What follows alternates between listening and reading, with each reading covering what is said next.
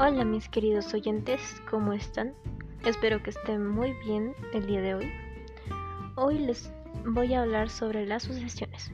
Primero, ¿qué es una sucesión? Toda función cuyo dominio sea el conjunto de los enteros positivos es llamada una sucesión o también es el análisis de patrones. Para designar una sucesión se usa la expresión AN y se emplean subíndices para especificar sus términos. Por ejemplo, en la asociación AN es igual a 3n, se tiene que los subíndices señalan el lugar que ocupa cada número o término de la asociación. Así, el primer término es A1 es igual a 3 por 1 y esto es igual a 3. El segundo término es A sub 2 es igual a 3 por 2 y esto es igual a 6 y así sucesivamente.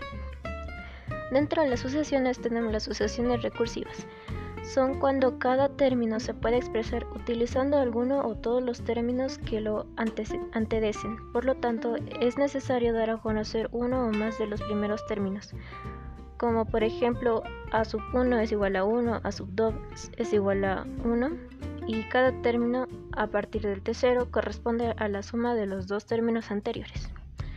También tenemos las sucesiones aritméticas, que es es aquella en la que cada término, excepto el primero, se obtiene del sumar al término anterior un número fijo de llamado diferencia la sucesión. Como cada término de la sucesión aritmética se obtiene a partir de la suma eh, del número fijo de al término anterior, entonces la expresión recursiva para el término general de la sucesión aritmética es a sub n es igual a sub n menos 1 más d. En otras palabras, la sucesión aritmética es el término general o término enésimo que está dado de la fórmula a sub n es igual a a sub 1 más, entre paréntesis, n menos 1 por d. Y esto ha sido todo por hoy. Muchas gracias.